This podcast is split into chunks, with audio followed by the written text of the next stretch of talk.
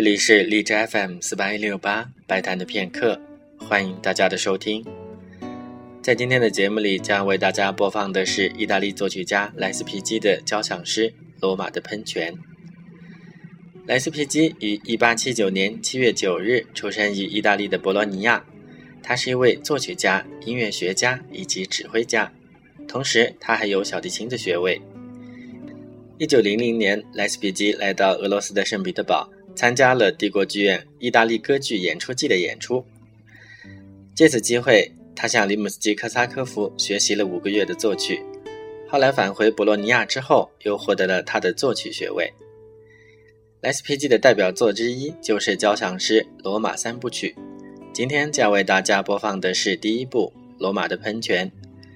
这一组总共有四首，第一首叫做《破晓时分的茱莉亚喷泉》。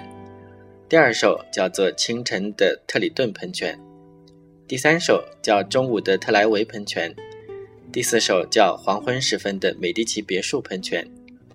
莱斯皮基的作曲风格也像里姆斯基卡萨科夫一样华丽、优美、精致。